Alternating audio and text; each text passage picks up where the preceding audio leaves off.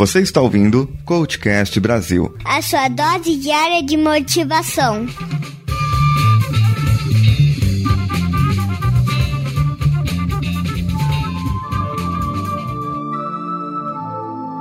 Diz a lenda que havia um velho samurai muito sábio em determinada província no Japão. Apesar da sua idade avançada, as histórias que circulavam por todo o Oriente é que o velho samurai ainda poderia derrotar qualquer oponente que se apresentasse diante dele. Certa manhã, um conhecido guerreiro cuja fama era justamente devido à sua falta de princípios e de escrúpulos, chegou à pequena aldeia onde vivia esse velho samurai. Dirigiu-se até o local onde o sábio treinava seus seguidores em técnicas e meditação e autocontrole e começou a desferir-lhe impropérios. Acusou de estar causando-lhe aborrecimentos com a sua fama de invencibilidade e o desafiava, pois precisava provar para todos que ele sim, o guerreiro, era invencível. Jamais havia perdido uma luta sequer. Por mais que se esforçasse, o velho samurai não aceitava o desafio. O guerreiro passou a ofensas pessoais, familiares, religiosas e todas que pode imaginar em sua imaginação doentia. Como mesmo assim o velho samurai permanecia impassível, o guerreiro passou a tirar pedras e paus em direção ao alojamento deles, cuspiu na face do mestre e ofendeu seus antepassados. Manteve-se assim em sua tentativa durante horas, até o entardecer, rávido que estava por uma reação do mestre samurai para que então pudesse demonstrar a sua supremacia. Ao início da noite, o guerreiro desistiu e foi-se embora. Os discípulos do velho samurai, desapontados com a possível covardia do seu mestre, recriminaram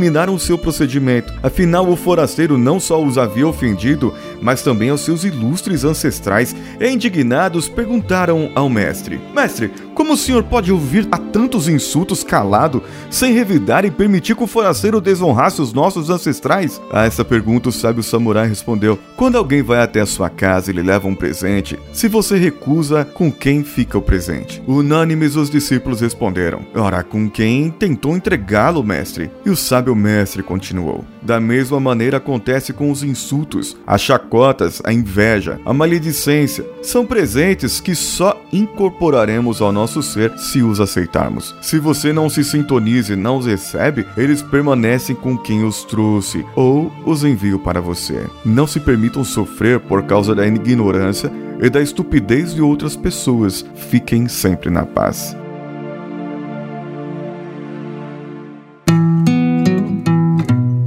Esse texto, de um autor desconhecido, escrito aqui por Valdeci Carneiro, da Sociedade Interamericana de Hipnose, minha coach, psicólogo, e esse texto foi eu vi num treinamento que eu, que eu fiz recentemente, trata justamente de algo que eu falei e expliquei para o Samuel outro dia. Se você deixar, algo toma conta de você. Isso se chama mágoa. A mágoa só toma conta de você simplesmente porque você aceitou esses presentes. Você não revidou ou apenas você revidou, você sintonizou e xingou e brigou e aceitou com que as pessoas fizessem mal para você. E partindo daquele princípio da série dos quatro compromissos da filosofia tolteca, você levou tanto para o pessoal que você aceitou a opinião contrária. A opinião que a outra pessoa tinha de você como algo para você.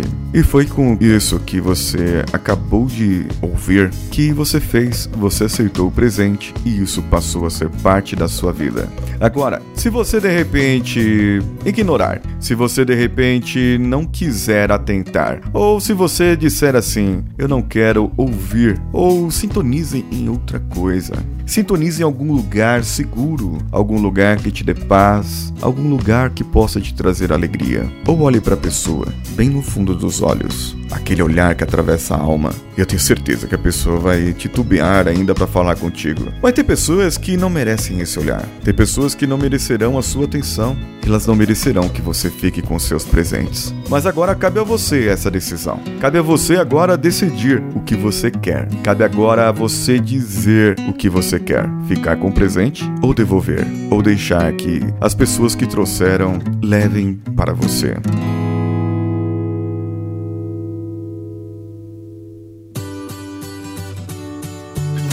Espero você aqui no iTunes, cinco estrelinhas e o seu comentário. E também no nosso padrim.com.br, patreon.com ou apoia.se barra coachcastbr, qualquer um deles, ou nas nossas redes sociais, Facebook, Twitter, Facebook Groups e Instagram, CoachCastBR. As minhas redes sociais, inclusive meu Snapchat, é o arroba decanhota. E você pode encontrar-nos no Telegram, no grupo t.me barra CoachCast. E não se esqueça da nossa campanha, 5 indicações, 5 compartilhamentos, até setembro desse ano. E nós estaremos com 10 mil ouvintes diários. Você participa, eu participo e nós todos podemos se beneficiar. Sortearei dois processos de coaching com 10 sessões cada.